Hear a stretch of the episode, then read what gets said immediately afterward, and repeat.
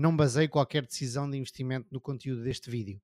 Não estamos registados como analistas ou consultores de investimento em nenhum país ou entidade oficial. A informação prestada neste vídeo é de caráter geral e informativo e não constitui aconselhamento financeiro. Nenhum dos participantes deste vídeo assume qualquer responsabilidade por erros e omissões, nem por danos financeiros sofridos pelos espectadores ou qualquer outra pessoa. Faça sempre o seu trabalho de análise e consulte profissionais devidamente credenciados pela CMVM.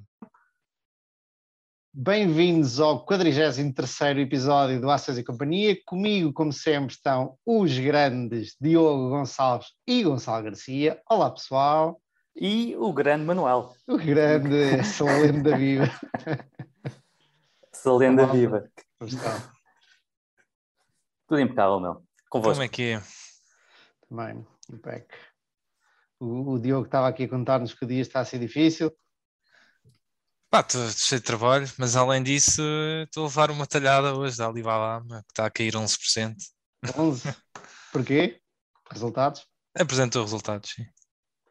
Competição à série de Ping Dodo? Não, é, é, eu não. Eu, na verdade, eu sou super cético em relação à Ping Dodo. A JD é que também apresentou resultados hoje e foram, foram bastante melhores. Um, mas, mas é assim, é um mix da economia chinesa este trimestre ter estado um bocadinho mais fraquinha, com, com eles também não quererem não quererem divulgar muitos lucros, na minha opinião, e, e, e no fundo a, a, faturação correu bem. Eh, eles cai, os lucros caíram foi a pico, ou seja, eles pegaram no dinheiro todo e, e reinvestiram. Podem mal, mal gasto. E gastaram em quê? Em marketing e selling? Não, não, não. Eles, eles, nem, eles até gastaram menos em marketing este ano. Uh, foi, epá, foi a, a, a Tau Kai Kai, por exemplo, que é a, a empresa de, Grocery Community Group Buying eh, que, que eles estão a lançar, é o Taobao Deals, que eles também estão a fazer crescer. Pá, eles têm uma data de iniciativas uh, na China que pá, podem ser mal vistas, porque há muita gente que acredita que aquilo não vai dar dinheiro, uh, mas eles têm uma data de iniciativas uh, que exigem grandes investimentos. Fazem bem, um, é uma boa, é uma boa maneira. Se correr bem, sim. Agora tem pelo menos estes três, que é LME, que é tipo a, a empresa de food delivery, uh, e as outras, tipo a Tal Kai Kai, é tipo agora a Getir, que está cá em Portugal. É, é, é tudo logística de uh, curta, curta duração. Mas pronto, é pá, tirando isso, os, uh, o número de utilizadores continua a crescer. Os gajos acrescentaram mais 61 milhões de utilizadores este trimestre, portanto, seis Portugais meu, que aderiram às plataformas deles. Vamos ver, é esperar para ver. É, é a tua unidade de medida. Um Portugal, dois Portugais. É uma brutalidade. Meu. É uma brutalidade. É. Estás tranquilo, porque não, só, não, não estás a digo eu não sei quando é que entraste, mas não estás a perder só agora, não é? Pelo menos a Alibaba tem nada a perder nos últimos tempos. Sim, um... sim. Então, já, já teve mais baixo do que o que está agora. Um... Sim, sim. Estás tranquilo? Estou, estou, estou. Um comentário que o Manuel escreveu no grupo, é, por, causa do, do Pabrai ter vendido pá, 70% da posição em Baba. E queres, queres nos contar? Não, podes contar, continua, continua. E, e, o, e o Charlie Munger ter, ter basicamente dobrado, ou tem, investiu mais de 70%. Portanto, uh, e agora quem é que clonamos? O, o clone original ou o clonador uh, pessoal? Foi algo, foi algo assim que tu disseste, não foi? É, é, é, o, o dilema dos clones. O dilema dos clones. Mas, mas eu, eu, na altura até respondi, o, o Moniz, que é, é considerado super cloner, não é? Uh, ele sempre disse isso, que a ideia é, é clonar, obviamente, ideias e, e maneiras de estar, mas, mas não é clonar sem pensar. É, claro, claro. É ir buscar ideias e depois, se aquilo nos fizer sentido, é que o fazemos. É isso, é isso mesmo, mas é curioso, ele, ele parece ter mudado de ideia. Clonou, pensou, achou que era uma boa ideia e de repente, hum, afinal não. Yeah. Não há hipótese dele ter comprado aquilo fora daquele fundo? Não, o que pode ter acontecido é a Alibaba também cota em Hong Kong, não é?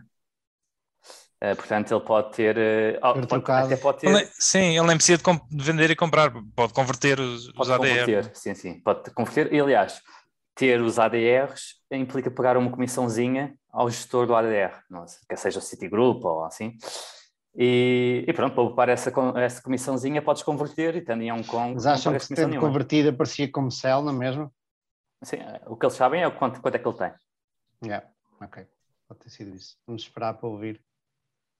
Ele não reportou uma venda, ele reportou o que tem em carteira. Sim, só que nos, nos, nos, agregadores de informação aparece, aparece como sell. Sim, sim, sim, aparece a variação. E não, e não se percebe é. se é mesmo de venda ou. E, e, efetivamente, se tu fizeres isso, é, por acaso é uma questão interessante, é considerada uh, uma venda no sentido em que tu podes reportar menos-valias, não é? Achas? Não, é uma, ou não? É uma conversão, não é, não é uma venda. Não é, não é uma venda onerosa, no sentido da palavra, não recebes dinheiro por tal. Ok, então não podes reportar menos valias mesmo não. se fizeres isso. Não. Então se calhar até fazia mais sentido no caso dele, por exemplo, ele vender e comprar do que converter. Quer dizer, se tu quiseres uh, diferir impostos. Uh, estando dentro de um fundo, se calhar. Uh, pois, se calhar ele não tem. Se calhar, se calhar não... não... tem isso. Não, se calhar não tem mais valias. Depende muito. Isso é um bocadinho complicado nos Estados Unidos, porque se for um hedge fund, todas as vendas e compras do hedge fund, depois quem, quem paga uh, estas, estes impostos são os GPs, quem meteu lá o dinheiro. Ah, um, portanto, enquanto aqui em Portugal, se investimos num fundo, o fundo pode vender o que quiser e nós não pagamos uh, uh, mais-valias, impostos sobre as mais-valias sobre o, o fundo está a vender ou a comprar, só se vendermos o fundo. Nos Estados Unidos já não é bem assim no caso do, dos hedge funds, como é, como é o caso do Power Bryan, gerir um hedge fund. Portanto, aí até poderia fazer algum sentido realmente vender para cristalizar em menos-valia e, e, depois comprar no outro lado. Mas, mas não sei, Epá, é, é, é possível que ele tenha mudado de ideias, mas, mas seria estranho. Uh, mas é possível. É. Um, Ai, já, já, já também... uma vez o. Desculpa, lembro-me que o Buffett uma vez mudou de ideias e assumiu descaradamente quando começou e o a comprar. também. Isso é, é. desculpa quando começou a comprar Oracle, ele comprou Oracle durante o mês e no mês a seguir vendeu. E alguém perguntou no, no, numa entrevista e ele disse: eu pensava que percebia a empresa, mas depois acabei por concluir que não, não percebia nada daquilo. Vendeu. Mas já o Moniz, acho que também aconteceu isso. Não, não sei precisar com qual empresa, mas lembro que de o ver a comprar e a vender muito rapidamente. Mas eu ia dizer qualquer coisa e agora esqueci. Oracle, Buffett, comprar ah, vender. Não, não, ia dizer que era, era interessante, quer dizer, é interessante também para mim porque também tenho as ações, mas que mais uma vez, se, se, se Alibaba for um bom investimento e se ele tiver vendido, uh, o Guy Spear acaba por clonar uma ideia do, do Moniz Pabrai e acaba por fazer muito mais retornos porque decide não fazer nada depois de comprar. E isto foi o que aconteceu com a Ferrari e com a, com a Fiat, né? Que foi também uma ideia clonada e que depois o, o Moniz Fabrai vendeu e o, ainda hoje o Guy Spear detém. Foi, foi, foi muito melhor não ter feito nada. E o Guy Spear não chegou a vender. E o, e o Moniz vendeu agora a sua posição. Ou não, não sabemos a sua posição. Portanto, é giro ver que, que seria a segunda vez já. E, e o Guy Spear tem sido ao longo dos anos muito mais infrequente a sua, a sua atividade do que, do que o Pabrai. Quais são os resultados do gás? Sabemos os retornos? Do Gaspier? É, hum. não, não, são muito bons, não são muito bons. são, são tipo 11% ao ano, okay. historicamente. Não é, não, é, não é fenomenal, mas é, não, ele tem feito ligeiramente acima do SP500. O que, o que ele até fala muito publicamente sobre isso, quando começou, que o threshold dele era tipo os 15% ou os 20%, mas ao fim de 20 anos ou 15 anos que aquilo Uh, nunca conseguiu, mas mesmo assim está contente com o que tem. Eu acho que isso é um grande, grande, uma grande abertura para o tema do Gonçalo, porque o tema do é Gonçalo, verdade, é grande, é um Gonçalo acaba exatamente a falar de uma coisa que podia ser a conclusão da tua, dessa tua, dessa tua, falta uma palavra, do que acabaste de dizer, Diogo. Um, vamos, vamos primeiro, qual é o teu tema, Diogo? O que é que trazes hoje? Eu hoje vou falar de, de, um tema que está muito na moda ligado às cripto, que é a, a Constitution DAO, um, que é, é um DAO, depois também posso explicar mais ou menos o que é que é, uh, que de um grupo de pessoas se juntou e decidiu comprar a única, a única cópia original da Constituição dos Estados Unidos que está em mãos privadas ainda hoje. E, e que é hoje o leilão, acho eu, não é? É hoje, é hoje o leilão, portanto, calha muito bem. Portanto, podemos saber isto em direto, talvez, se calhar não, se calhar um bocadinho mais tarde. Sim, ainda é cedo lá. Vamos, vamos ver. Um, eu trago, eu hoje vou falar sobre um, uma troca de e-mails entre o Buffett e um tipo uh, da Microsoft de 1997. Um, nada de novo aqui, muito daquilo que já referimos muitas vezes aqui no, no, no podcast, mas, mas interessante uh, de qualquer forma. E o Gonçalo traz-nos Exatamente, estávamos a, a, falar há pouco do, do Guy Spears com 11% e não ter batido o seu benchmark de 15% inicial, não é? Ou bateu modestamente o S&P e eu trago exatamente uh, benchmarks, não é? E, e, concretamente benchmarks internos que nós tínhamos para nós próprios e os externos, que é tudo o que vemos acontecer à nossa volta, pegando num artigo do Morgan Housel, é o autor do Psychology of Money, e agora desde ontem ou anteontem, board member na Markel. Que é, que é, é verdade, é verdade. E, portanto, e o artigo é, é, é, muito bom e recomendo a toda a gente ler. Se, se, se o pudermos colocar nas notas depois, era fixe. É, ver se não me esqueço. Um, eu acho que podíamos começar com o teu, para fazer o seguimento do que o Diogo disse, e depois podemos ir ao meu, que também é curtinho. Eu suponho que o teu seja curto, e suponho, Sim. não sei se é verdade ou não, um, que o do Diogo seja o que tem mais pano para mangas, porque aquilo é uma confusão grande. Eu estive a ler e estive a pensar, porra, eu pareço o velhinho que não sabe nada do que se passa no mundo agora. Um, portanto, vamos a isso. Para lá. Então, como estava a dizer há pouco, há duas maneiras de medirmos a nossa evolução. É? Podemos comparar-nos connosco próprios ou com os outros. Portanto, os benchmark internos ou externos e há boas alturas para usar uns aos outros. O, mas o que o Morgan argumenta no artigo é que seríamos mais felizes se soubermos quando usarmos os benchmark internos. Ele dá dois exemplos uh, nos quais o uso de benchmark internos é óbvio. Né? Ele tem o, o primeiro exemplo é do com, ter o, o, Jeff Bezos a começar mais uma empresa e a vender por um bi, pá, não, não ia significar muito para o, para o Jeff Bezos. Ah, mas, mas se fosse eu, mudava completamente a, a, a, minha vida. Não, aqui o ponto é que o, o, ponto de partida é muito relevante. Portanto, os ganhos ou as perdas uh, devem ser comparados com, com esse ponto inicial.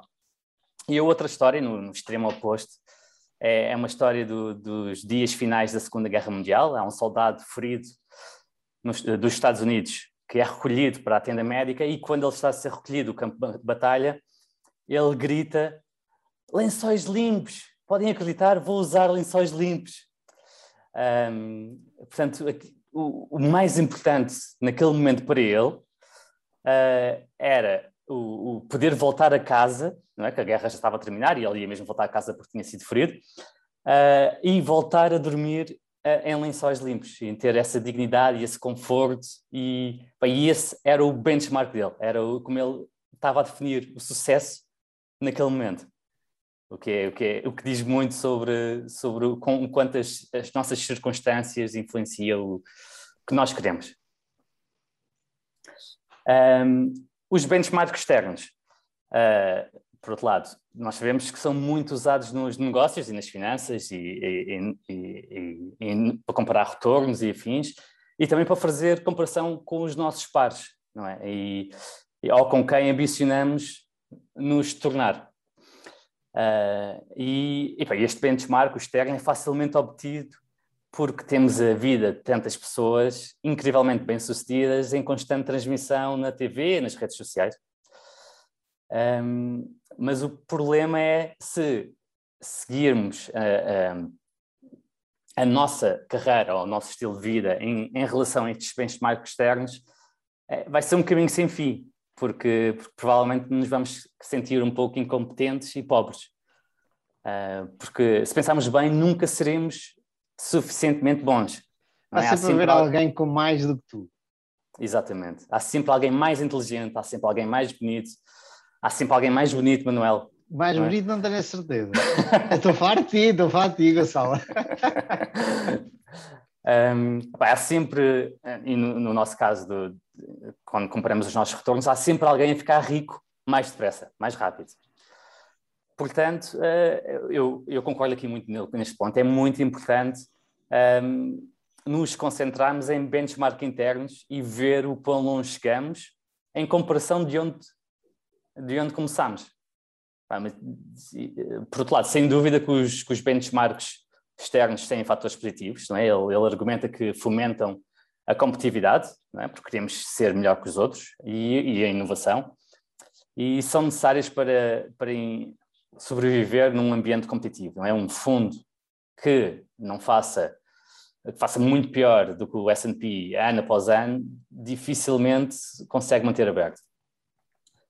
Uh, qualquer das formas, um, estes benchmarks externos, externos enganam. É? E eu aqui englobo também uh, a mesma vida de outras pessoas e, e o benchmark uh, de, de, vários setores específicos.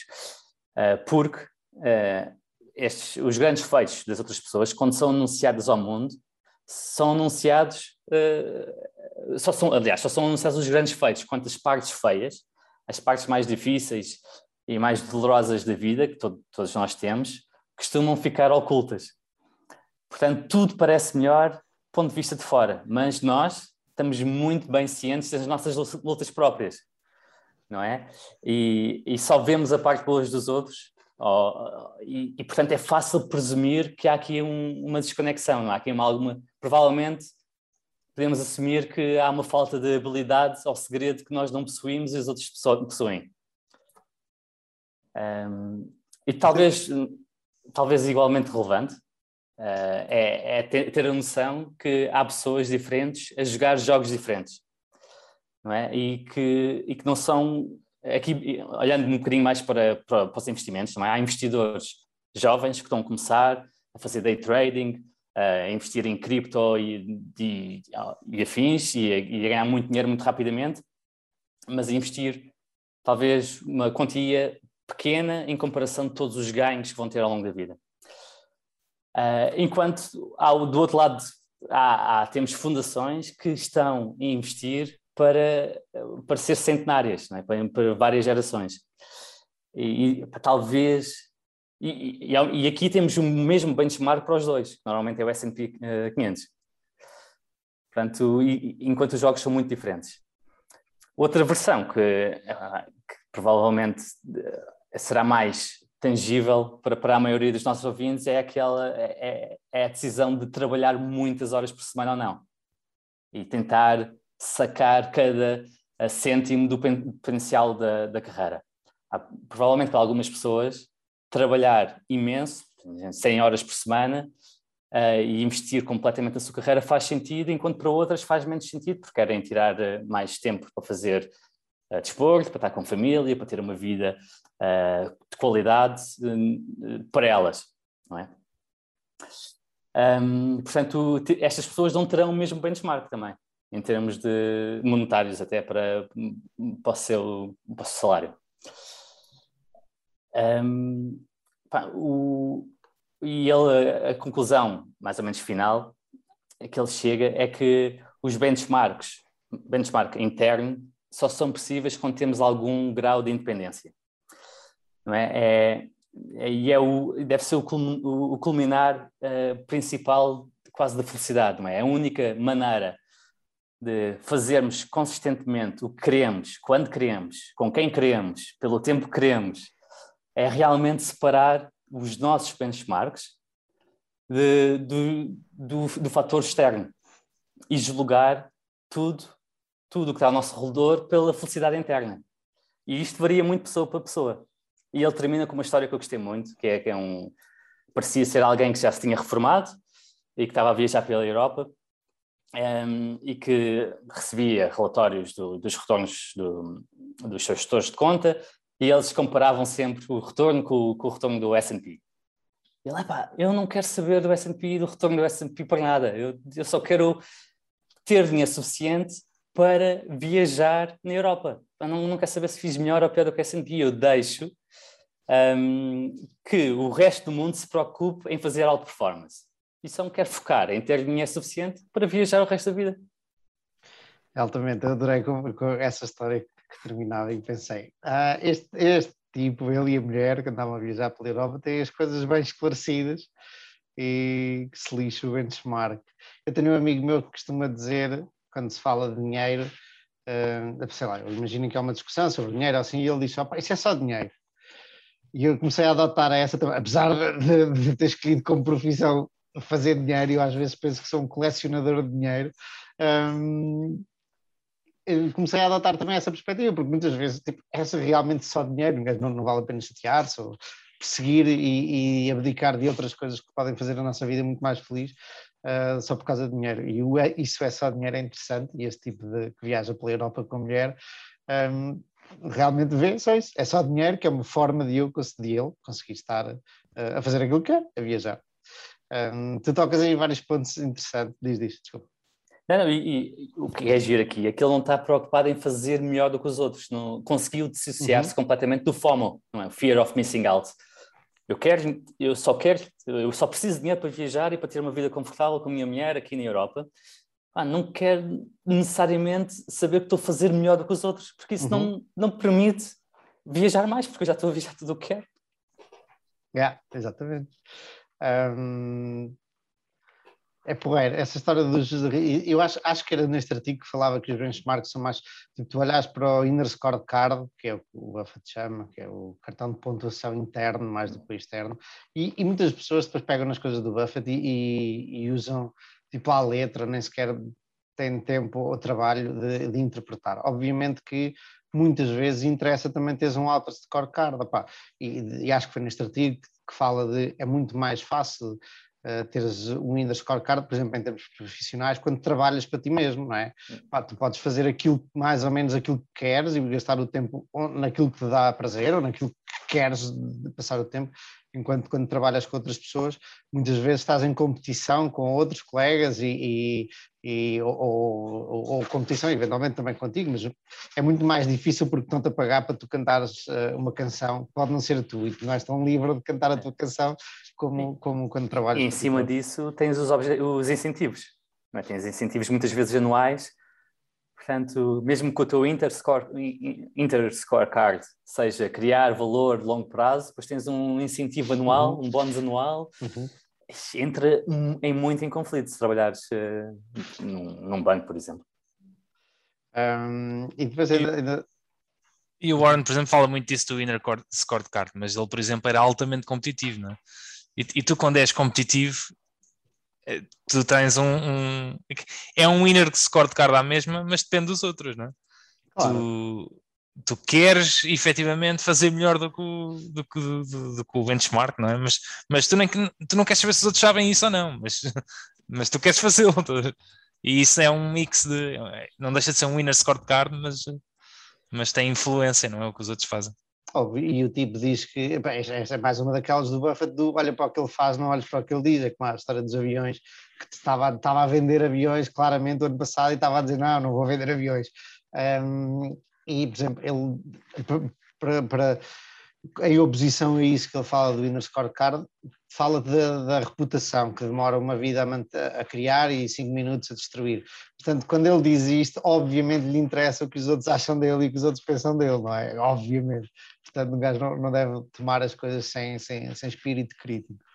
Um, e outra coisa que tu comentaste aí, eu estou a ver bastante da, da minha vida pessoal, eu acho que toda a gente vê isto, isto aplica-se não só à vida profissional e à gestão de dinheiro, como também à vida pessoal, é,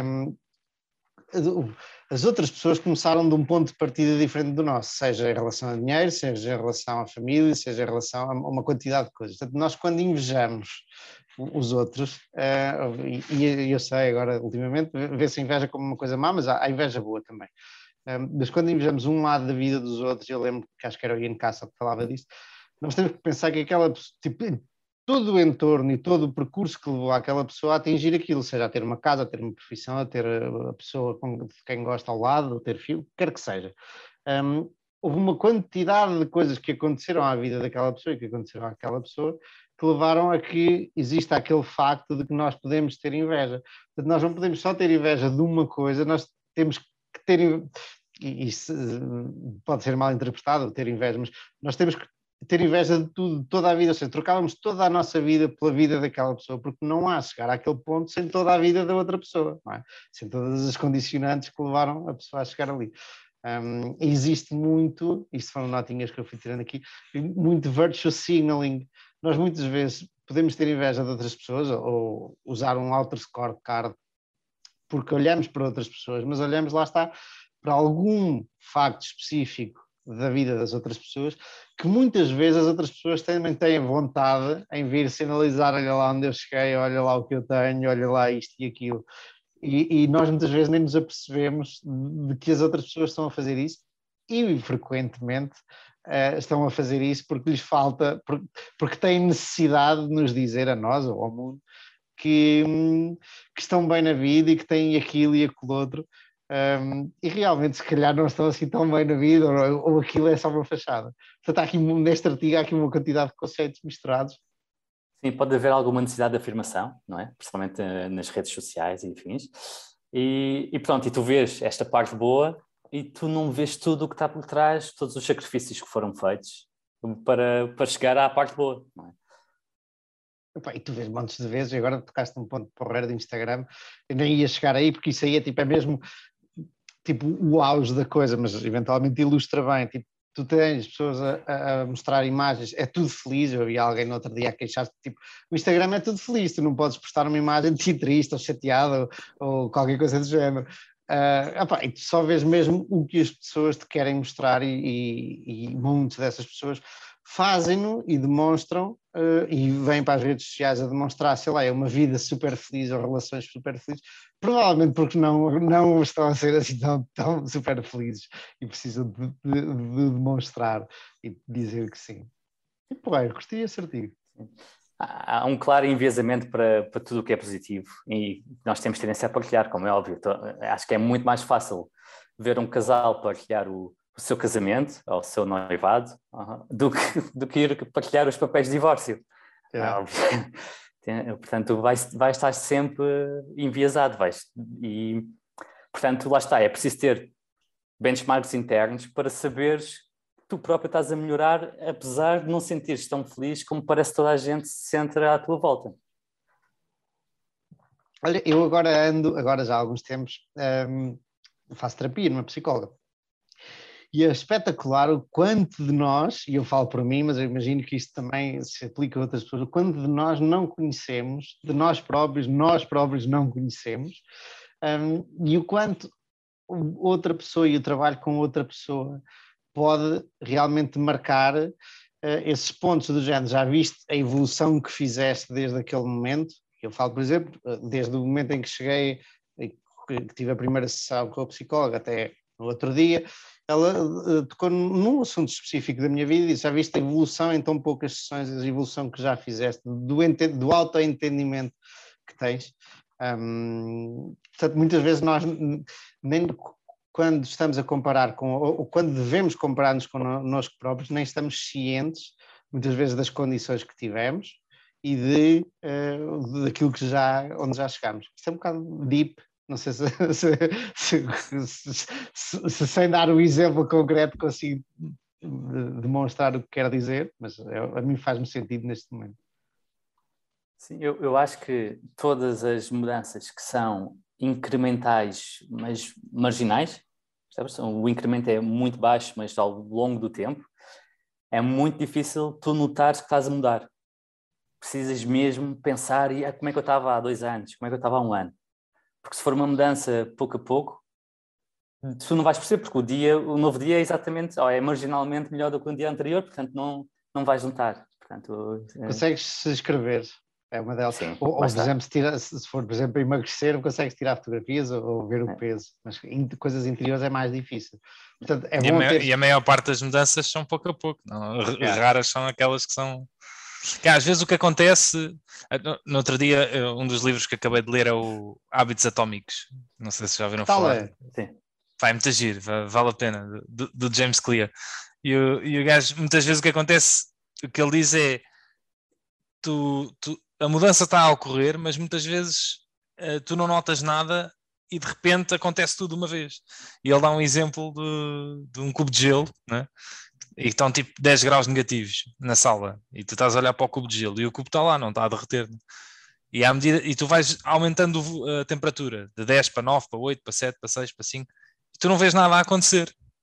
Okay, mas efetivamente alguma coisa está a acontecer, mas tu não notas nada. Quando tu passas do menos 1 para o 0 e para o 1, de repente o cubo começa a derreter. E tu achas que ele começou a derreter naquele último grau, mas na verdade não. Todo o trabalho que tu fiz, porque energia é, é trabalho, não é?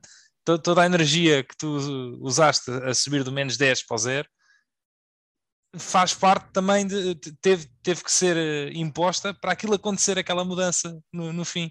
E, e, ele mostra que no, no, dia a dia também nós temos muita, muito, muito este tipo de coisas, que é tu a fazer algo todos os dias, não é? Tu não notas nada, mas depois há, há, há de haver um dia em que todo aquele trabalho acumulado, não é? Uh, parece que se cristaliza, se cristaliza epá, e quem vê de fora parece que ah, pá, o gajo fez aquilo ontem e isto aconteceu e não repara que tu estás há não sei quanto tempo a, a fazer a por fazer. isso. Mas é verdade.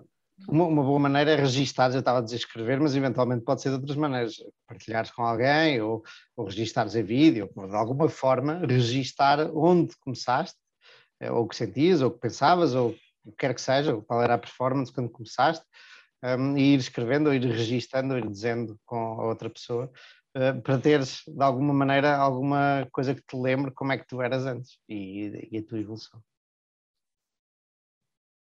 Gonçalo. Estás aí. Sim, e se calhar passávamos então para, para, para os benchmarks mais financeiros, não é? Já tocamos aqui várias vezes. E, e, é algo que eu tenho estado a pensar e, o, e aplicando um bocadinho à, à minha vida, um, eu revi-me um pouco naquele último exemplo de, do senhor que só queria viajar com a mulher e só queria ter o retorno que o permitisse fazer. Eu, eu, não, eu não pretendo só viajar com a minha namorada, mas o meu objetivo principal é ter um retorno que permita não ter que voltar a trabalhar para outras pessoas, realmente ser livre para ter os meus benchmarks internos. Um, ao mesmo tempo, tenho algum conflito interno por ser competitivo. Em mim, eu sinto que não tenho estes dois, estes dois, digamos, polos do pá, basta um retorno uh, razoável de inflação mais 2% para de, de conseguir financiar todas as minhas despesas para o resto da minha vida e aquela vontade de querer fazer melhor do que os outros. Portanto, é um, é um conflito interno que eu tenho estado a trabalhar também. Não sei se vocês partilham de alguma forma deste conflito interno também. Eu, eu, peço desculpa, eu deixei de te ouvir porque os meus fones ficaram sem bateria, portanto agora se calhar também me estás a ouvir um bocadinho mais longe. Podes repetir assim, muito rapidamente? Claro, eu estava a dizer que um, basicamente tenho, sinto um conflito interno no que torna a competitividade de querer uh, bater o benchmark, bater o S&P, fazer melhor do que os outros, não é? Por ser uma pessoa intrinsecamente competitiva e ao mesmo tempo um, rever-me na, na, última história que, que o Ausel conta no, no, livro, que é o, o, senhor que só se preocupava em ter dinheiro suficiente para viajar. Eu, na verdade, só me devia preocupar em ter dinheiro suficiente para não ter que voltar a trabalhar por conta de outrem. E, e estes dois objetivos implicam riscos e perfis de investimento diferentes. Oh, oh, oh, implica, um implica querer ter um retorno razoavelmente alto e o outro implica estar contente com um retorno bastante modesto. E este, este, este conflito interno é algo que eu tenho vindo a debater de, de, de há uns anos para cá. E estava a perguntar se vocês partilhavam em algo de, de algo parecido ou se, ou se, tinham alguma ideia como resolver. resolver. Diogo. É assim, eu, eu, eu, lá está, eu também sou altamente competitiva. Eu, eu quero um, eu quero bater os benchmarks que, pelo menos que me impõem a mim, é? mas uh, lá está, a mim não me, não me interessa nada que os outros saibam que eu fiz ou não fiz, mas, mas quero, quero, quero bater o, S, o SP500 ou o MSI World Index ou qualquer, qualquer coisa do género, quero ter retornos acima da média. Um, e, e, eu não vejo isso como conflito, como eu estava a falar há bocado, como um conflito entre internal e external benchmarks, porque lá está. Se nunca ninguém no mundo vier a saber que eu fiz, eu, eu durmo, durmo, bem com isso e não, e não, não preciso que os outros saibam. Um, mas, mas pronto, de qualquer das maneiras, obviamente que mesmo que não consiga fazê-lo, uh, desde que tenha retornos positivos, sou feliz, né? E desde que um dia também consiga estar a viver isto né? e, e, ter retornos positivos, já, já é o suficiente. Eu, eu não tenho interesse, pá, obviamente gostava como exercício de, de vencer os, os benchmarks, mas não tenho interesse absolutamente nenhum nisso. Interesse, e aqui depende, lá está, da, da situação em em, em que começamos. Parece-me Gonçalo, o, o facto de dizeres que se for só manter o estilo de vida que queres, é-te mais fácil do que ganhar ao, benchmark. Isso a mim parece-me, uh, Diogo, estás aí a olhar assim com um cara, não é para mim, mas não? Estás assim com um cara desconfiado? Não, não, eu, eu, tinha aqui, eu tinha aqui o, a conference call da Alibaba, que já acabou, mas ainda estava aberta e agora começou a dar do nada. E é porque eles uh, fizeram upload da gravação. Por isso é que eu. Desculpa, continua. E, e isso parece-me a mim que já tens a base de capital necessária para viveres a vida que queres, que queres viver. Parece-me. Um, e eu, por exemplo, não tenho ainda. Portanto, eu, a mim o que me interessa nesta fase é criar a base de capital necessária para, para, para, me sentir independente uh, financeiramente. Um, eventualmente, isto leva-nos a ter objetivos diferentes. Uh, no teu caso, e se calhar eu, quando chegar a ter a base de capital necessária para me sentir efetivamente independente financeiramente, se calhar é a tal história, vou querer mais alguma coisa que parece que é aquilo que tu queres, é, então agora que já tenho, que este benchmark já foi ganho, que esta, que esta barreira já foi ultrapassada, deixa cá arranjar outro objetivo, será o S&P 500 ou outra coisa qualquer. Uh, um, gajo, um gajo arranja sempre alguma coisa com que se chatear. Uh, eu não tenho uma resposta para ti, não é? Uh, acho que é um problema espetacular esse.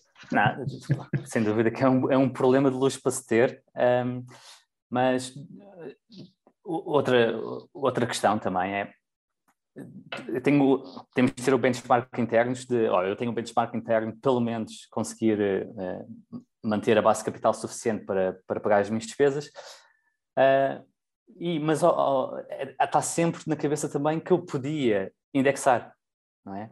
Portanto, seria o default. E o que é que fazes? Tu gostas de fazer isso o dia todo? Sim, é, é verdade, é verdade. Mas mesmo assim, mas, mas é, acaba por, por, ser também uma forma de, de, justificar perder tanto tempo com isto, não é? Um, mas lá está, poderá não, ter, não ser inteiramente racional, não é? E, e, e poderá até ser um jogo diferente que eu estou a, a complicar.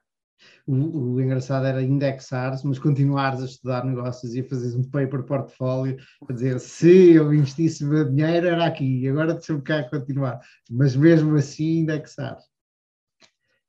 Era tipo assumir, eu não vou ser melhor que a média, mas... Mas, mas gosto tanto do jogo que eu vou fazer isto por, eh, mesmo por genuíno prazer, sem, sem nenhuma compensação financeira. Por outro lado, isso tira muito da componente psicológica. Exato, e, e, isso não prova nada. Pode ser o melhor em, em, papel, é muito fácil ser o melhor. Exatamente. Depois, não é... Sim. Em papel é muito fácil estar incrivelmente concentrado nas tuas três melhores ideias. Agora... E alavancada em papel, é aquilo é uma maravilha. Aliás, é, é um dos motivos pelo qual faz-me confusão aqueles jogos um, por exemplo, que o Jornal de Negócios em parceria com, já não sei com quem, sei que com, com a Banca Rosa, uh, lança todos os anos, que é tipo um mês com dinheiro fictício, não é? E que, que eles tiverem melhores resultados ganham uns prémios, não é? E depois o pessoal, tipo, obviamente, em um mês, para ter os melhores resultados possíveis no mês com dinheiros fictícios, as pessoas fazem coisas que no mundo real não iam fazer. Portanto, aquilo, é, aquilo não vale nada, não é? E, e, aliás, aquilo até, na minha opinião, é, é, é não é? para as pessoas que estão a jogar. Claro, mas é uma maneira, é como é o que fazem os mídias, é uma maneira de trazer malta. E a malta vai atrás disso, porque lá está, isso dá uma pica assim no, de um, é tipo um euro milhões, uma coisa assim, e aí acaba, durante um mês eu vou conseguir provar ou, ou não. É, é, mesmo estratégia de explorar os viés das pessoas e o comportamento humano. Enquanto fizemos aqui uh, o intervalo por causa do Zoom, temos aqui o Ricardo Silva que nos, que nos vê e nos ouve. Ele veio-me perguntar no Facebook qual era a empresa de hum, televendas que nós falámos, que era a Curate Retail. Eu já, já lhe respondi, que tem o canal QVC, QVC. E o Ricardo diz-nos obrigado pelo vosso podcast, que consegue agregar muito valor a nós investidores de retalho. Obrigado a ti, uh, grande Ricardo, por nos ouvires um, e obrigado a todos os outros por nos ouvirem, por nos verem. E agora? Obrigado a todos. podíamos começar a fazer destas coisas e agora podíamos pôr o número por baixo para ganhar 20 mil euros em cartão. Podemos começar a explorar, a explorar as televendas. Conhecimento é livre, pá. Eu não importo partilhar as ideias. Eu, eu sou da opinião, eu sou como o Rob Vinal e com, como outro gajo que agora já me estou a lembrar, Denison, que o, o, porquê de partilharem, não é? O, muitas vezes perguntam isso ao Rob, não é? Todo o portfólio dele é partilhado, ele, ele explica porque é que tem as ideias todas. E, e eu acho que eu sou um bocado dessa opinião. Pá. O conhecimento é livre, deve, deve estar a deve-se espalhar o máximo possível e só se ganha com isso, não é? porque, porque também outras, as outras pessoas depois também vêm falar contigo eu quando estava a propor o carro, o anúncio do carro não era para, para esconder conhecimento não era só para ganharmos dinheiro. Bom, mas... ah, Não, está bem, mas eu estou a dizer que deve ser grátis, não é? Deve ser para toda a gente. Gonçalo, queres terminar o teu tema? Uh, não, acho que já, já está bem explorado. Acho que podemos passar a, a um, a um de vocês. Quem, quem é que quer chegar? Vamos a isso. Pá, vou eu, que o meu é rápido e no louro, e depois vamos ao do Diogo. Troca de e-mails do Buffett com o Jeff Rex em 1997. Basicamente, é o Jeff Rex a responder ao Buffett. Eh, eles, pelos vistos, tinham tido conversas antes e responder e explicar porque é que o negócio da Microsoft era espetacular e porque é que o Buffett devia comprar a Microsoft. E hum, o Rex descreve dois, lados, dois segmentos, dois lados da Microsoft na altura. Royalty, que era que a Microsoft recebia da venda de cada PC, que estava em crescimento, a venda de PCs, portanto, esta royalty era lucro puro, portanto, a Microsoft Windows ia em todos os PCs, um, ehm, especialmente da IBM que saíam, um, ehm, era o sistema operativo de, de, excelência. E o outro segmento, que era o software adicional, todas as outras coisas, tipo Excel, Office, por aí fora, que era aquele modelo Razer, Razer Blade, ou seja, as pessoas depois iam continuando a comprar e comprar as licenças dos, dos softwares um, e já tinham a. Um, como é que se diz? A, a, lâmina, não é a lâmina, mas a. Não, a lâmina, é a, a gilete, é o nome, não sei. E depois, que era o software e o computador, depois uh, o sistema operativo e o computador, e depois iam comprando software adicional. E mesmo este uh, não era lucro puro como os royalties, mas tinha baixos custos operacionais. E ele alega que. Uh, ah, e depois deste, deste e-mail, eu há um artigo do, do Johnny Uber que o Gonçalo até tem trazido aqui mais artigos dele, a analisar este e-mail. Um, e o Johnny Uber disseca o e-mail e chega à conclusão que um negócio, este, este, negócio da Microsoft era, era top, era excelente, porque tirava, por várias razões, mas uma das razões é tirava benefício da dívida que outros tinham, que outras empresas tinham, sem ter que pagar os juros ou o principal. Ou seja, a Microsoft aproveitava-se, como hoje em dia, dos computadores da IBM, e a IBM é que torrava rios de dinheiro a desenvolver os computadores e a, e a montar os computadores e a fábricas, etc, etc. E a Microsoft ia só assim às costas, às cavalitas da, da IBM na altura. Um, e é interessante que a Microsoft no seu IPO tinha 39 milhões em lucro e 50 milhões em capital investido.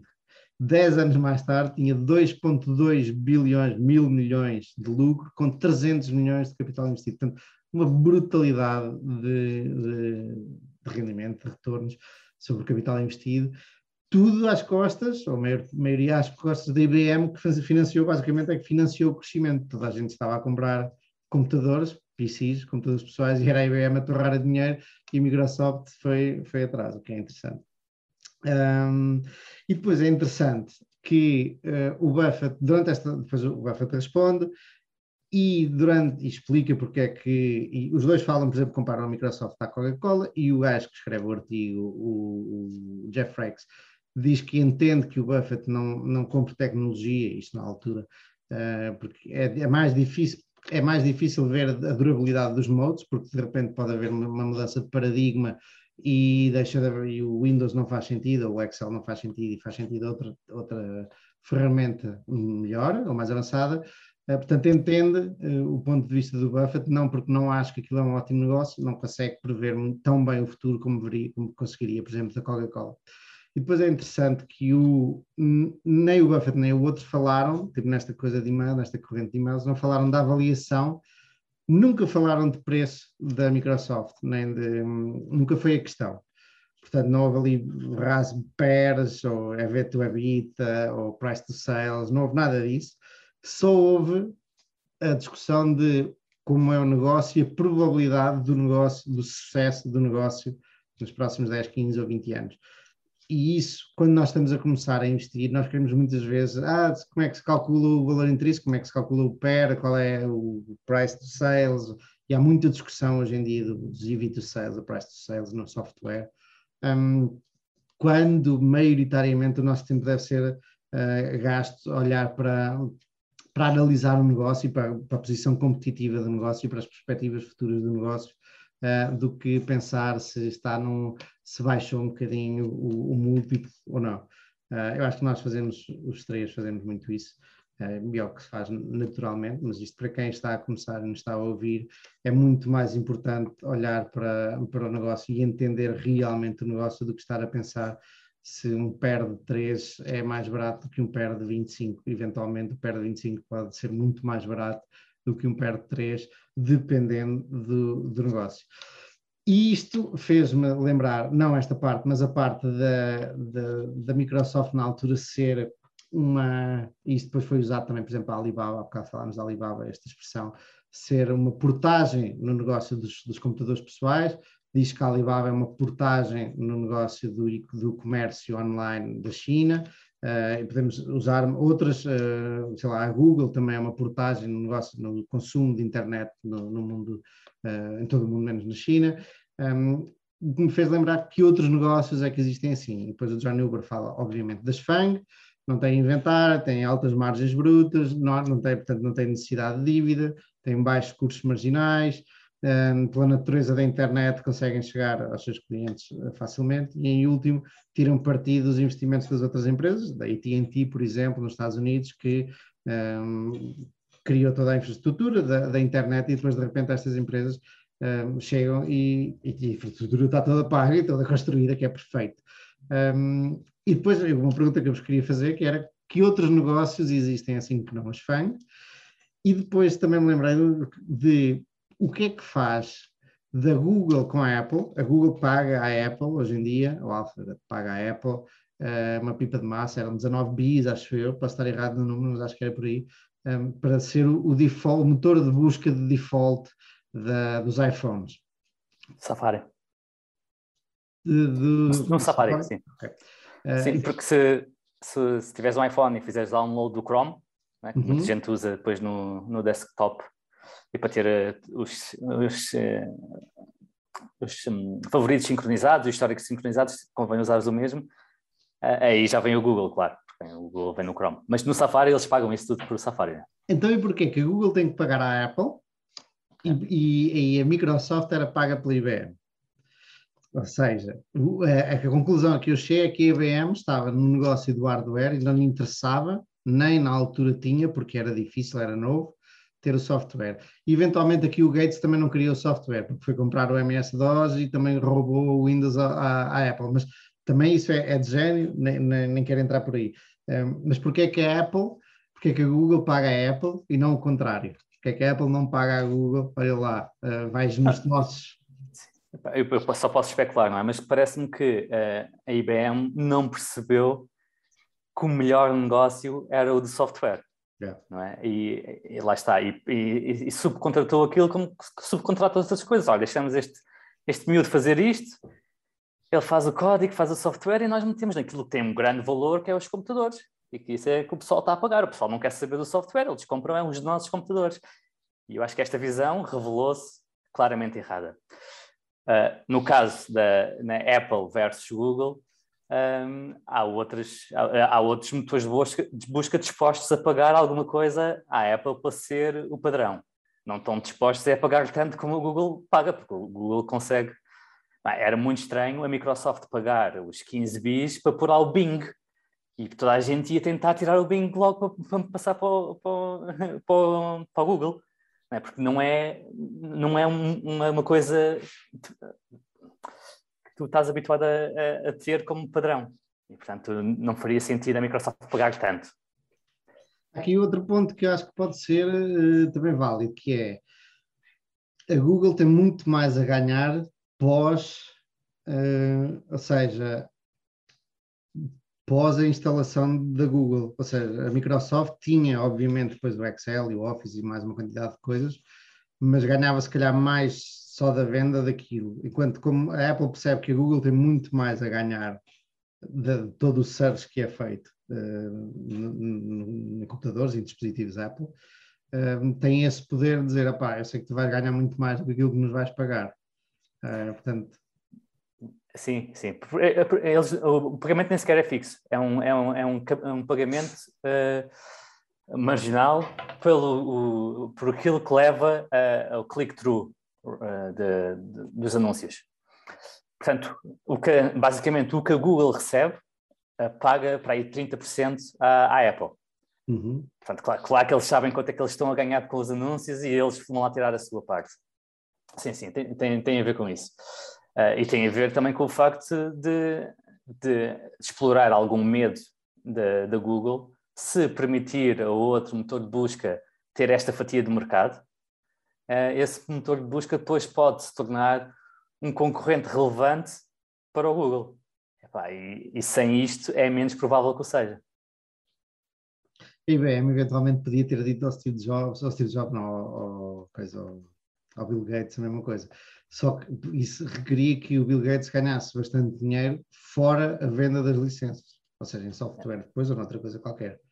Um, sem dúvida, se, se, a IBM percebesse o poder que tinha, não é? Que, é? que, é? exatamente o poder que a Apple tem com os iPhones, e muita gente queria comprar aqueles iPhones, se a IBM tivesse percebido que as pessoas queriam comprar aquele computador, porque não haviam outros na altura, até podia extrair uma concessão melhor, melhor da, da, Microsoft, ter parte da equity, ter 50% da Microsoft fazia todo o sentido. É, é, Agora, depois, é, yeah, só, é só para concluir, eu, eu dizer, depois, uns anos mais tarde, já não podia fazer, porque já, já havia outros produtores de computadores que tinham também a Microsoft lá dentro, e, se, e portanto perdeu a sua vantagem negocial. Desculpa, Diogo, interrompido.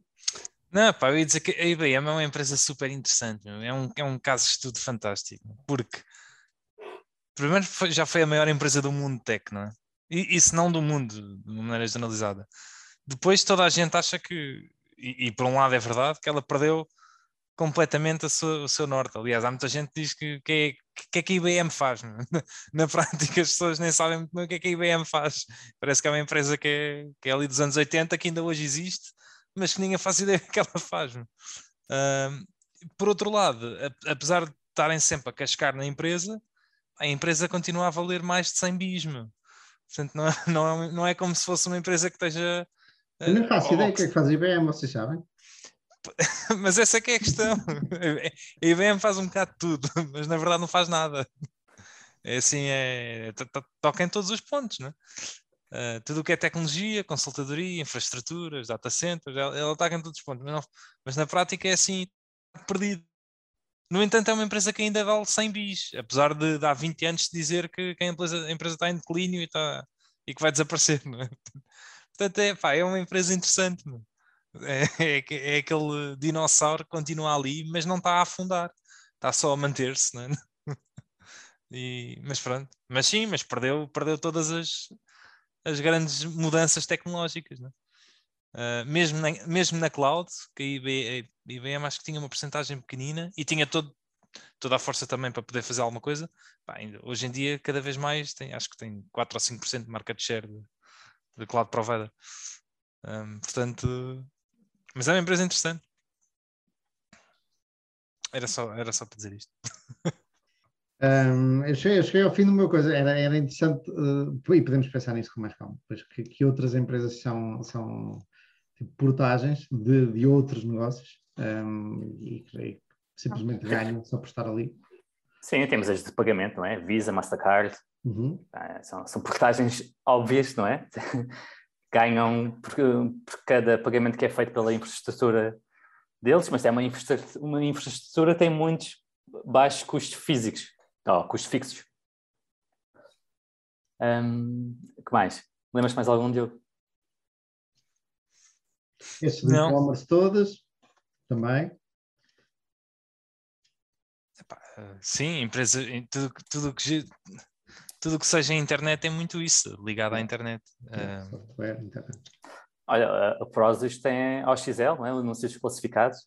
É o LX, é o LX. O LX. Oh, LX. O que quer dizer LX? Nunca sou. Não faço ideia. Não faço ideia. Aquilo tem muito sucesso em alguns países, principalmente, uh, por exemplo, eles não, não se chamam LX, mas pertence ao grupo, a Avito, que é na Ucrânia, Rússia e no leste, pá, aquilo tem um sucesso brutal.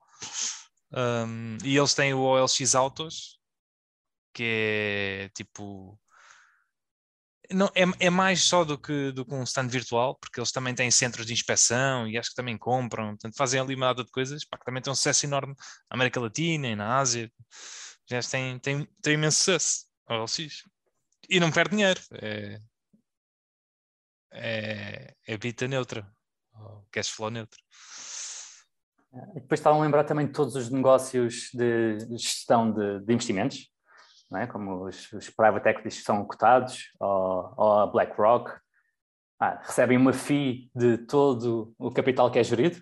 Portanto, basicamente, lá está, é uma, é uma taxa por estar a investir aquele capital. E, portanto, também não tem grandes custos fixos e afins.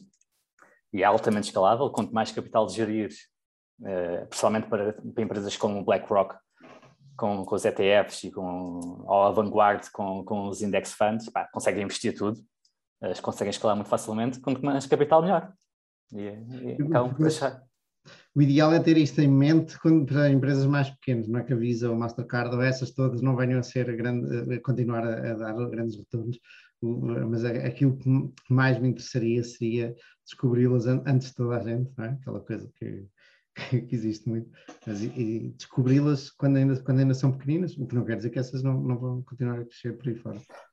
Sim, eu, eu, eu, por acaso, eu por acaso, eu, mas eu também não consigo, nunca consegui perceber da indústria de pagamentos, como deve ser.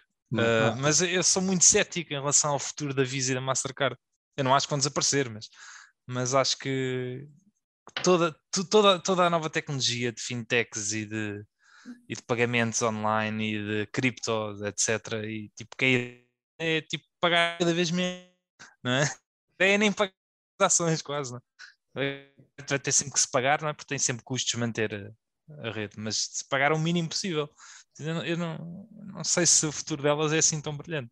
É, as coisas, a tecnologia nesta, nesta, nesta altura está tão, tão, eh, tão dinâmica que é, é difícil dizer que, que, daqui a, que daqui a 10 anos o panorama da, da indústria vai ser igual ao que, ao, que existe hoje. Isto partilho da tua opinião, que também não é fácil, não entendo completamente a indústria dos pagamentos, mas há sempre tanta coisa, agora com os cripto e com os temas que, vai, que vais trazer daqui a bocado também, Diogo, que é, é difícil de entender um, onde é que vai estar daqui a, a 10 anos. Por falar em teu tema, vamos passar ao teu tema, Diogo. Vamos, vamos. Então, um, Epá, eu, mais uma vez, eu acho que já referi aqui várias vezes, mas uma das pessoas que eu sigo muito em relação às cripto é o, o Packy McCormick e o Not Boring. Pá, adoro, adoro o que ele escreve e, e, é das pessoas que me faz mais perceber o tema. E, pá, e achei interessante porque isto, este já, este já não é o primeiro, tem voltado a surgir aí em força a questão das DAO. As DAO, que a sigla significa Decentralized uh, Autonomous Organization que a ideia a base daquilo uh, é, é, quase como se fosse uma espécie de empresa é? uh, descentralizada, onde emitem tokens e que cada pessoa que fica a comprar aqueles tokens detém poder de voto é? Na, nas decisões da, da empresa. Uh, e este tema não é novo, na verdade, eu estava a ver este tema já é de 2000, já se começava a falar de DAOs em 2016 ou 2015 altura, com, a Ethereum, e isto até foi uma história interessante, porque o, o, houve um fundo que foi criado, que era, chamava-se da DAO, e que a ideia era ser tipo uma espécie de fundo de investimento descentralizado, onde, onde era uma espécie de mutual fund, lá está, mutual fund do, do, do mundo cripto. Uh, pá, e aquilo foi um fiasco porque foi quem, quem desenvolveu aquilo uh, desenvolveu aquilo com vulnerabilidades e aquilo depois de, do dinheiro uh, ter entrado na, na, no tal fundo, houve uma, uma falha, de, uma vulnerabilidade e aquilo foi hackeado. Uh, e na altura 80 milhões de Ethereum ficaram fora da rede. E esse dinheiro hoje em dia seriam vários bilhões, né? portanto foi, foi capaz de ser dos maiores ecos da história. E entretanto aquilo foi muito polémico porque o, os donos da, os donos, os, o fundador da, da, Ethereum e a estrutura que está por trás da Ethereum uh, decidiu um, basicamente um, anular aquele hack, que é, um, que, é um, que é uma questão super polémica pelo, pelo como ele fez isto e pelo poder que isto lhe dá. Ou basicamente ele, ele pegou na. na isto, isto, tem alguns termos técnicos, mas pegou na última instância antes daquele hack ter sido feito e fez um, fork, não é? Não sei se vocês alguma vez ouviram este termo, mas em que basicamente criou uma rede blockchain Ethereum igual, paralela, no momento anterior àquele hack ter sido feito. Foi tipo, fez então, um backup e foi atrás ao backup. Yeah, é, é, é uma espécie disso. E no fundo bifurcou a rede. E, e, hoje em dia, na verdade, existem duas Ethereum. Existe a Ethereum Classic e existe esta que é a Ethereum onde isto nunca aconteceu. É como se isto nunca tivesse acontecido. Uh, e esta é que é a, a, a, que se usa hoje em dia. Né? Um, qual, portanto, é, basicamente... qual é que é? A que se usa? A que não a que voltou atrás no tempo? Ou... A que voltou atrás no tempo, sim. Ok. É, que, é que se usa. Okay. É como se isto nunca tivesse acontecido. Okay. O, que é um, o que é um bocado polémico, na verdade. No fundo foi uma coisa boa, não é? Mas foi um bocado abusar do. Lá está, isto é suposto ser uma coisa descentralizada, foi um bocado abusar do poder, não é? Um, só se podem fazer isto, não é? então, basicamente, basicamente, quem hackeou e roubou as Ethereums depois dessa bifurcação não ficou com elas, porque não existia. Exatamente, exatamente. Ah, lá, ok. Ah, bem jogado. bem sim, jogado sim, por, por um lado, por outro lado, não é totalmente descentralizada, porque ele tem esse poder de olha, agora vamos voltar atrás no tempo. Não foi só ele, obviamente, foi, foi, a, foi um, parte das pessoas que são mais importantes ali na estrutura e, e, depois, obviamente, que as pessoas seguiram atrás, porque, porque isto depois lá está, as pessoas podiam ter ficado na. E houve pessoas que ficaram na tal Ethereum Classic, mas a maior parte da comunidade depois eh, apoiou esta decisão. Uh, mas pronto, isto, isto na altura estagnou um bocado as DAO mas agora tem estado a voltar em força e eu tenho visto aí, seguido muitas. Um, e entretanto, isto para fazer aqui um, um, um background history que eu vou falar, uma das que surgiu é a Constitution DAO, que foi basicamente algo que foi criada pá, há duas semanas ou a semana passada, mas foi uma coisa muito recente, com um grupo de pessoas se juntou, uh, que trabalham na, em, em, neste tipo de, de empresas, uh, em que viu que a única cópia da Constituição uh, americana que está em mãos privadas vai a leilão na Sotheby ou Sotheby, não sei como é que se diz, e que se queriam juntar com a ideia de comprar essa cópia privada e colocar essa cópia ao interesse das pessoas, lá está, a ser distribuído, portanto toda a gente que, que, que detém esses tokens e toda a gente pode, contra, pode comprar seria uh, detentor dessa Constituição e a ideia será publicar aquilo num sítio público, num museu ou num sítio qualquer em que toda a gente possa ter acesso um, à Constituição. Epá, e os gajos organizaram-se. A ideia era levantar 20 milhões de, de, dólares em Ethereum e neste momento já ultrapassou os 40 milhões. Uh, e eles agora deixaram de divulgar quanto dinheiro é que, é, que, é que conseguiram juntar, até porque vão a leilão e é para, para, a concorrência não saber, olha, estes gajos têm 40 milhões, portanto, vou pôr 40 milhões e um cêntimo. Exato. E então deixaram, mas ultrapassaram em larga escala. Uh, pronto, e, e a, a, ideia base disto é criar uma, uma, uma, entidade, uma organização, uma empresa que, que é descentralizada, lá está, que toda a gente contribui teoricamente é, é, é, é dono, e isto depois em termos legais isto é interessante, porque isto não é bem assim que funciona, um, e, que, e que basicamente compram a Constituição, é, é como se fosse o povo, não é? toda a gente que queira participar compra a Constituição e que a Constituição passa a ser toda, toda as, todas as pessoas que querem. Mas um, em termos legais, de quem é que é a Constituição, afinal? É daquela pronto, entidade eu, eu, legal. Yeah, eu, eu, não, eu não percebi muito bem como é que isto funciona ainda, uh, mas uh, pelo que me parece, uh, em termos legais, esta, esta, uma comunidade não é, digital não, não tem valor jurídico. Um, e acho que há um grupo core, que são 13, 13 ou 14 pessoas, que tiveram que criar uma entidade, uma empresa, e essa empresa é que é detentora de, de, da Constituição. E, portanto, só estas três pessoas é que estão lá. Uh, uma das coisas, estas três pessoas não, não, não, não fazem conluio entre si, portanto, eram pessoas da internet que são grandes contribuidores, portanto, uh, foram pessoas que meteram muito dinheiro lá, uh, mas que não se conhecem, conhecem-se, mas não são amigos, não eram propriamente amigos, uh, e que através de outra aplicação de, de, blockchain centralizada, eles, esse dinheiro foi colocado numa wallet em que só é possível mexer essa, essa conta, essa wallet, por unanimidade, em que essas 13 pessoas assinem ou votem, não é? Uh, em, em, unanimidade e, que, e possibilitam essa transação. Portanto, é, é como se eles fossem uh, os. Uh, está a falar a, palavra, mas os fiduciários, vai. Estas três pessoas são dos maiores contribuidores da, desta Constituição e são fiduciários de todos os outros. Basicamente, eles. O que é que a minha cabeça de velhote está a pensar? É que pá, isso não é basicamente criar uma empresa, fazer um aumento de capital, dar ações a quem subscreveu o aumento de capital, depois com este dinheiro uh, comprar a Constituição e ter um conselho de administração que decide o que fazer, onde colocar uh, uh, estas 12 pessoas. Seria um conselho de administração que seria encarregue de saber onde vão colocar para toda a gente ver. não, não... Também, também parece só uma diferença, mas também, tenho essa dúvida também, que é tu não tens ownership da coisa, só tens um governance token. Exatamente. Ou seja, tu nem, sequer, nem pessoas... é isso, ou seja, é, é tipo um fundo. Tu metes o que as outras pessoas têm é, esse, é, é esses tokens de governance em que basicamente eles há votações né, de, sobre que, o que é que se quer fazer e as pessoas podem votar consoante o número de, de, tokens que têm. Mas depois estas 13 pessoas é que estão encarregues de tomar as decisões né, de, das quais os outros votaram. Há muita coisa que eu não entendo, mas eu partilho da, da, da ideia do Gonçalo que é, e, e, obviamente eu vou estar errado nisto, mas é basicamente isto é um crowdfunding, foi uma empresa, um fundo que, que se juntou, possibilitado para a tecnologia de juntar muita malta que não era relacionada, tu em casa podes lá meter um euro.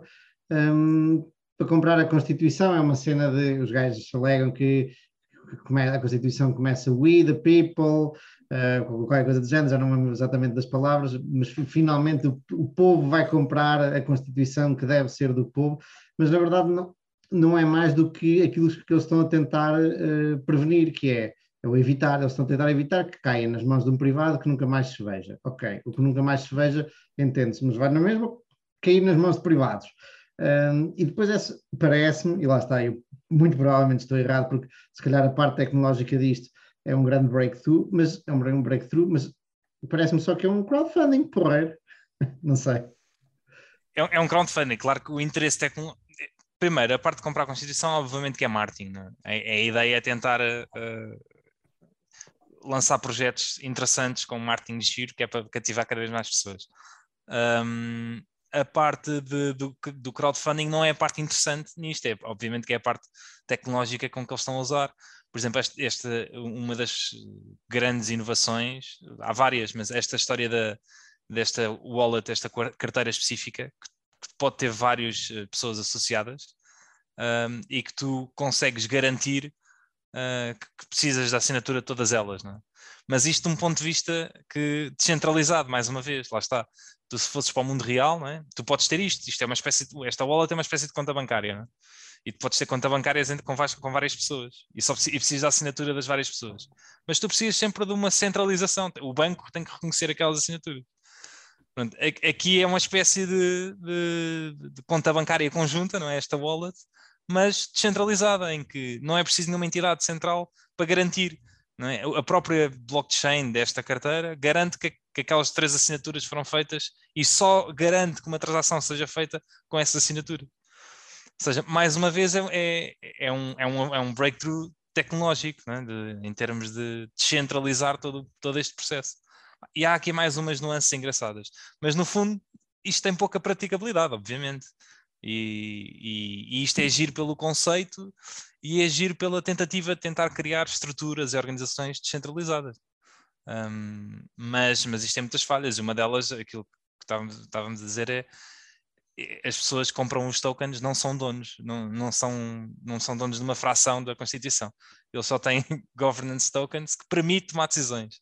Mas uh, em termos jurídicos, os donos vão ser essas, estas 13 pessoas um, e não as outras. E, e, isto é, é uma falha, obviamente, do sistema, e há, e há aqui outras falhas. Mas pronto, em, em, suma, a piada disto é a facilidade com que tu consegues juntar pessoas diferentes e consegues criar organizações né, que se uh, juntam para um determinado fim, que trabalham para um determinado fim e que tens algumas garantias de funcionamento dessas organizações descentralizadamente. E, e, esta parte, esta carteira, por exemplo, foi uma das coisas que eu achei uh, de, bastante interessantes.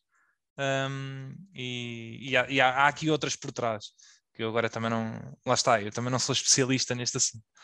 Uh, mas gosto, pá, tenho gostado imenso de ler e, e, e aliás, não, não, não, do, não doei dinheiro nenhum para comprar a Constituição, nem, nem tenciono fazê-lo, mas, mas acho, achei o conceito interessante e acho que andam a surgir coisas muito giras. Um, eu, eu, trago esta, mas, por exemplo, falei-vos há pouco tempo da ClimaDAO, né? uh, que era outra organização desta descentralizada que comprava uh, licenças de carbono. Né? Uhum. Uh, e, e, portanto, tem, é, é um token que está backed por alguma coisa física, é? tem colateral físico, e depois tomam decisões. Eles próprios, como são detentores desse carbono, podem decidir uh, economicamente, não é? porque podem, se quiserem, podem vender, por exemplo, à Tesla, não é? ou vice-versa, podem decidir economicamente o que fazer com aquilo e, e ter aplicações no mundo real, é? tomar decisões no mundo real. Um, mas se, pronto, ah, diz. Ia perguntar se o Estado português decidisse vender o padrão dos descobrimentos, estavas disposto a criar, ou conseguirias criar algo assim para irmos comprar todos aquilo uh, com o apoio dos nossos ouvintes? Não, não, não. Eu só invisto em ativos esportivos. é a minha máxima. Desportivos? Desportivo, desportivo, ah, desportivo. É percebido, desportivo. O padrão de descobrimentos é muito giro, mas, mas é uma pedra que está ali, não, não faz nada por mim. Por acaso, agora dessa dos desportivos, e não sei se é, lá está, esta tecnologias que estão a aparecer agora, e, e parece-me que qualquer dia nós não entendemos nada do mundo porque está a avançar rápido e não são fáceis de entender. Eh, e de certeza vão ter aplicações brutais que nós simplesmente não estamos a ver. Um, no dia estava a pensar, e não sei se já é isto, será que há a possibilidade de nós investirmos numa pessoa? Ou seja, nós vemos que, sei lá, o Cristiano Ronaldo está a começar ou alguém que precisa de dinheiro e que tem muito potencial. Eventualmente podemos ter equity nessa pessoa com, com uma destas coisas descentralizadas, tipo é como se estivéssemos a emprestar dinheiro, mas tendo equity, não ser só emprestar dinheiro, e depois ficamos com 10% do lucro ou da faturação daquela pessoa, ou 1% para o resto da vida. O salário. isso, isso, isso, não só faz sentido, como acho que já existe coisas parecidas neste momento com NFTs, de, do género de um artista lançar uh, NFTs relacionados com um álbum, as pessoas comprarem né, e, e estão a financiar, estão a dar dinheiro ao artista e depois o que acontece é todos os lucros que vierem desse álbum são distribuídos uh, entre as pessoas que compraram uh, esses, esses, NFTs e, e, o artista. Tipo um Kickstarter uh, em esteroides. É, exatamente. E depois ainda há aqui outras nuances, que é ele depois pode fazer isto como quiser, mas é tipo, o artista também pode ganhar com as transações que as pessoas façam dos NFTs. Se as pessoas decidem vender com mais valia para outras pessoas, Uh, o artista pode ganhar uma comissão sobre isso, né? depois podes definir o que tu quiseres. É, é como, como o, o, clube escola, o clube onde um, um, jogador começa, ganha sempre das transferências do jogador daí para a frente, é uma coisa parecida com essa. Isso é espetacular, é vai, vai, dar muito, muita asneirada também, aposto que vai dar uma quantidade de produtos uh, sintéticos e alavancados e não sei o quê, e derivados, que tu nem fazes a mínima ideia hoje em dia, tenho a certeza vais poder comprar um ETF que investe nos alunos que têm 20 na, oh. no, no quinto ano. Como o Charlie Munger diz-me, a indústria financeira vai continuar a criar eh, todo, toda a porcaria de, artigos, de produtos financeiros que as pessoas queiram comprar. Mas é que se até agora eram relativamente fáceis de entender para quem os estuda, não é? Para quem sabe, o avanço da tecnologia é tão grande que começa a ser fácil. Havia no outro, houve no outro dia, foi uma coin, se calhar foi uma coin, que os, os gajos simplesmente, os desenvolvedores, não sei se este é o termo, simplesmente meteram o dinheiro ao bolso e fecharam. Yeah. É eu disse-vos isto era de quê? Era relacionado com... Squid, do Squid Game. Era do Squid Game. Mas isso, mas os Squids. Isso. Mas isso são, isso são fraudes, isso são fraudes, porque na verdade, uma verdadeira coin, uma verdadeira tecnologia blockchain, ninguém pode fechá-la porque hum. ela é pública. Mas, Diogo, Os... não, não argumento, as pessoas é que não sabem e não se importam e simplesmente metem dinheiro em uma quantidade de coisas porque alguém lhes disse que aquilo é que vai dar. É, aquilo não, não tem utilidade nenhuma, exato, exato. Porque se tiver utilidade, o código, uma das vantagens da, uma das vantagens do ambiente da cripto, uh, cripto é que é, é composable, como eles dizem, que é todas as aplicações que já existem, desenvolvidas em blockchain, são públicas. E, portanto, eu até posso criar uma, um projeto novo e ir buscar, é como se fossem APIs, não é? Mas todas as APIs são públicas, e ir buscar esse pedaço de código e incorporar. Um exemplo, há uma, há uma moeda que é, chama-se Filecoin, e a, a, ideia daquilo é, é uma espécie de Dropbox descentralizada. Ou seja, em vez de tu entregares, é tipo storage, mas em vez de tu entregares a uma empresa, neste caso à Dropbox, ou à AWS, à Google, etc., uh, store, os teus dados vão ficar descentralizados no sistema. Ele vai ficar espalhado por todos os computadores. E portanto ninguém é detentor, toda a gente é detentora, mas ninguém te controla os dados, se houver algum problema.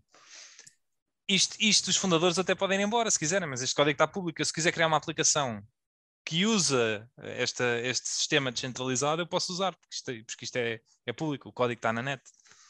Tu, tu conseguirias é... criar se quisesses? Epá, eventualmente sim, mas uh, teria que estudar um bocado. mas o, eventualmente o que, me parece, o que me está a parecer é que tu, tu, estás muito interessado nisto, mas não, mas por, uma, por interesse genuíno, não com, ainda com vista a ganhar dinheiro com alguma destas, destes tokens, ou, ou, sim, ou sim, sim. não parece que tenhas feito algum investimento. Não, nenhum, nenhum. Do, do ponto de vista tecnológico, pá, eu acho que há aqui coisas muito interessantes e acho que vão surgir coisas incríveis mas do ponto de vista de investimento eu não consigo ainda perceber, nem. Epá, se calhar sou eu, mas não, não, não, não vejo o porquê de, de investir. Tens ideias, um... Gonçalo? Ah, o Diogo não, não, gostou dos descobrimentos, mas havemos de encontrar um, um ativo produtivo. Exatamente. Malta, entretanto, temos, para mim temos que fechar. Vocês quiserem podem continuar. Estamos mesmo no fim também. Estamos mesmo no fim. Considerações finais de alguém? É só um adeus Olha, até a próxima. Então, no, no, ah. próximo, no próximo episódio, uh, anunciamos então uh, o nosso encontro. No, no... Dissemos que íamos anunciar deste, mas fica para o próximo. E assim de, uh, haveremos. Não está esquecido, pessoal. Um grande abraço. Boa. Combinado. Um abraço. abraço.